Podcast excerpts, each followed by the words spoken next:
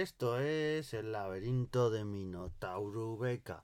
Es lunes, toca historia y vamos a hablar de un personaje que yo diría que es el Leonardo da Vinci español, porque era un personaje súper completo, casi del renacimiento, todas las cosas que hacía y eso que murió muy jovencito, bueno, a unos 37 años y vamos a hablar nada más y nada menos que de Francisco Fernández y Parraguirre un, muy conocido este personaje, sobre todo en la zona de Guadalajara, que es donde nació y falleció. Allí una de las calles principales de Guadalajara lleva su nombre y es que tiene una vida policifacética para decir sus oficios.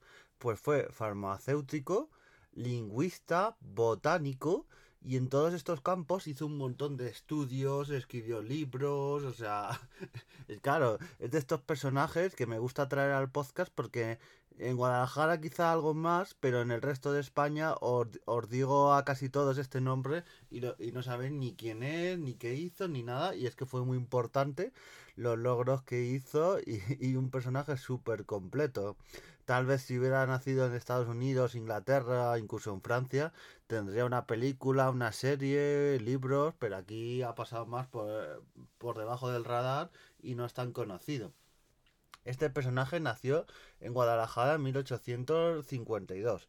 Empezó sus estudios y en los pocos años que duró su vida supo ganarse un puesto en la ciencia española. Ya digo, con 37 años y ya era y ya era una eminencia. O sea, eh, ¿qué hubiese sido si hubiese vivido más años? Este es de estos guacis de qué hubiera pasado probablemente su obra sería mucho más extensa, hubiera llegado a más altos campos, aunque ya veremos que llegó a lo más alto de sus campos, tanto en botánica como en farmacia, como en como lingüista.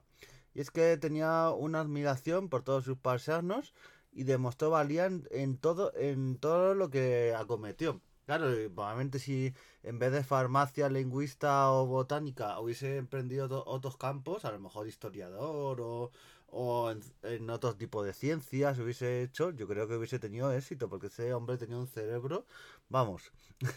Eh, era hijo de un respetable farmacéutico de Alcarreño, de Guadalajara.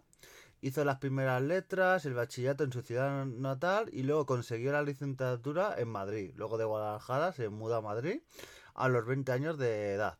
Ha cursado también los estudios de profesor de primera enseñanza de sordomudos y ciegos eh, claro, en, esta época eh, no había muchos profesores de lenguajes de sordomudos, ciegos, era un lenguaje que no era tan conocido y este fue de los pioneros, o sea que también a destacar eso. Y de francés, ganando la cátedra de esta asignatura en el Instituto de Enseñanza a partir de 1880. O sea, apenas con unos 30 años ahí que tenía este hombre pues ya logró la, esta cátedra, o sea, ya, ya estuvo ahí como catedrático, o sea, muy jovencito. Y luego tenía su faceta de biólogo, se ocupó de estudiar meticulosamente la flora de la provincia.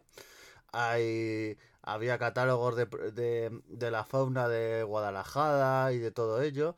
También decir que sus libros y sus obras no se han reeditado, eso es lo que un poco me, me defrauda, que muchos de estos autores también me pasó cuando, por ejemplo, cuando hablé de Antonio Gutiérrez, el, poeta y dramaturgo español, eh, me pasó, y autor de Zarzuela, que para encontrar sus obras eh, tienes que ir prácticamente a la Biblioteca Nacional y muchas de ellas son obras antiguas que no todo el mundo puede acceder, tienes que ser investigador y claro, yo creo que esas obras, muchas de ellas deberían reeditarse porque cerebros como, y personajes como este Ipaguirre y el caso de Antonio Gutiérrez y otros que hemos mencionado en estos podcasts, pues se merecen que sus obras se conozcan y sean reeditadas. Yo creo que, aparte de la Biblioteca Nacional quizá y de otros eh, organismos como Instituto Cervantes, de, su labor de tener esos libros, deberían de reeditarlos y personajes que se han sido muy importantes. O por ejemplo, el colegio de farma... Yo, se me ocurre, el colegio de lingüistas o de farmacéuticos o de botánica, es, eh, todas sus obras, pues darlas a conocer, porque si no se pierde ahí y nos pasa que, claro, yo, por ejemplo, para conocer muchos de estos personajes lo conozco por noticias que se dan a conocer en medios muy, muy pequeñitos, medios provinciales, medios de Guadalajara, de otras provincias, eh, noticias breves que mencionan a algún personaje o yendo a las efemérides.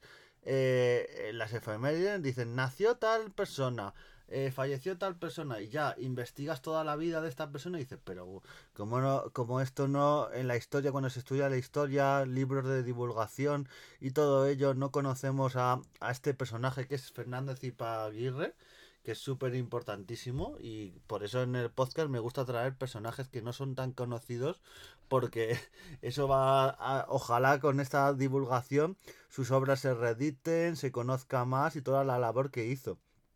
Claro, eh, en el campo de la investigación lingüística fue un trabajador incansable, abriendo nuevas vías del lenguaje, porque vamos a ver ahora algo que muchos desconoceréis. Laboró en la parcela de las lenguas latinas, dejando varios escritos, uno de ellos en dos tomos, Método Racional de la Lengua Francesa. O sea, el tío era, eh, manejaba un montón de lenguas y bueno, no manejaba, solo manejaba lenguas que ya existían, pero se convirtió en un adelantado para España de la primera lengua universal y de ahora por Slither y a la razón propagada por Knopf llamada el Volapuz. Voy a, voy a explicar un poquito qué es el Volapuz porque algunos lo conoceréis el Esperanto. El Esperanto fue una lengua que eh, todavía hay gente que la maneja, que se quiso hacer como una lengua universal. Tuvo algo de éxito porque se habla en algunos sitios y y bueno, un saludete a, si lo escucha esto a mi amigo Chus, que hace un podcast de Esperanto, o sea, el tío es un crack. Y es, pero antes del Esperanto estaba el Volapuz.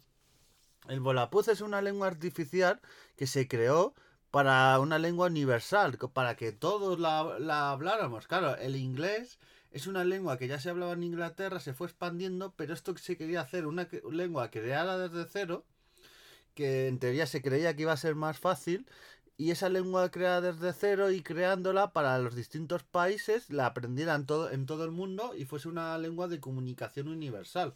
A ver, la idea en sí es muy buena. Tú creas una lengua, esa lengua es obligatoria que se enseñe en todos los países del mundo. Entonces tú tienes tu lengua natal, español, inglés, francés, árabe, y luego tienes ese volapuz para moverte por todo el mundo y pudieras comunicarte con todos los idiomas y con todo el mundo porque todo el mundo sabía el volapuz. Entonces, la idea en sí era muy buena y eh, detrás de esta idea había lingüistas de todos los países que se reunieron y se crearon este lenguaje que al final no tuvo mucho éxito. Eh, en, a finales del siglo XIX tuvo su auge eh, más de 100.000 personas lo llegaron a hablar, pero poco a poco fue decayendo y hoy en día el Volapuz apenas lo hablan una docena de personas. O sea, es una pena como todo esto. Ya digo, está el Esperanto, que fue algo posterior y ya hablaremos en algún podcast. Eh, eh, ya tenemos al bueno de Chus que hace podcast de Esperanto y, habla, y hablaré con él para que me cuente y demás, pero es que es fascinante este Volapuz, que fue el antecesor del Esperanto y la pena es que la idea se quedó ahí como en el saco roto. Pero bueno, este Francisco Fernández de Ipaguirre eh, elaboró parte de esta lengua. En España fue una de las personas que luchó más porque se implantara esta lengua, este Volapuz y eh, creó él solo un diccionario de Volapuz español.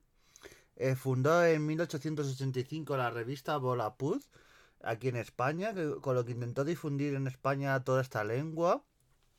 Eh, también en España somos un poco de ideas ocecadas y no, no acabo de calar. Dijeron, pero ¿cómo nos van a enseñar una lengua de fuera y para todo el mundo? Y no acabo de alcanzar, pero aquí él hizo un trabajo espectacular y mm, fue nombrado eh, lo que significaría primer profesor y primer académico de España de Volapuz. Y realmente su labor con este lenguaje, lo, también un diccionario de verbos, o sea, fue el que articuló los tiempos pasados, futuros, todos los tiempos verbales de esta lengua. O sea, el, el tío eh, era una máquina con el tema de los lenguajes, había muchas lenguas y y fue parte de este Volapuz, que no fue el que lo creó originalmente, pero fue una de las personas que más impulsó esta lengua, sobre todo en España y también eh, a nivel mundial, porque los verbos y otras cosas que, por las que luchó por esta lengua.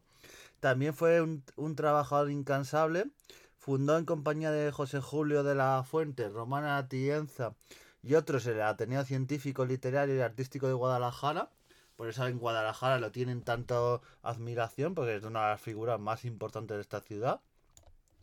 Eh, fue presidente y socio honorario de, esta revista de asociación. Se publicaron trabajos sobre la historia, el arte y la sociología de Guadalajara, o sea que impulsó mucho que se conociera la historia de, de esta ciudad.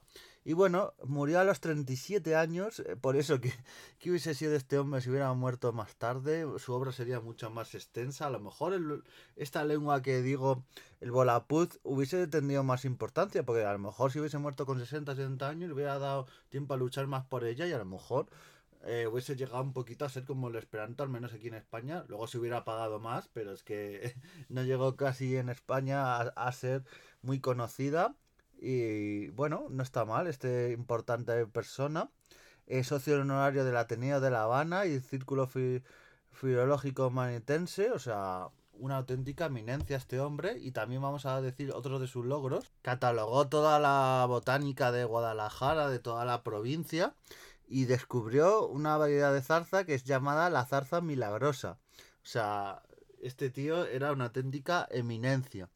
Y realmente eso es más a lo que hay que destacar, una eminencia que murió muy jovencito. Y bueno, desde aquí darle su, nuestro homenaje a Francisco Fernández Ipaguirre, una auténtica eminencia, y esperemos que su obra se conozca más, eh, se, se reediten algunos de sus libros, que ya digo, algunos están en la Biblioteca Nacional, no están en otro sitio, y no se pueden leer salvo que seas investigador. Así que esperemos que al menos se puedan eh, de manera digital o, edición física, ojalá que haya ediciones físicas de la obra de este hombre. En revistas de historia, apenas yo que leo muchas revistas de historia y de todo tipo, incluso, eh, no se le menciona mucho y luego te su labor y todo lo que hizo. Y bueno, desde aquí un homenaje a Francisco Fernández y Paguirre.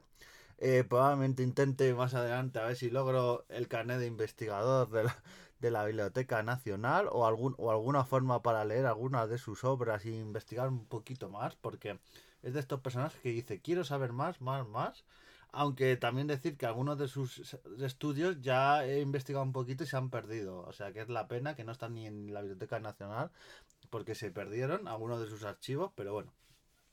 Fernández y Aguirre, de estas historias de España, estos personajes que los tenemos ahí olvidados y merecen mucho la pena. Así que nos vemos en siguientes podcasts haciendo historia y adiós.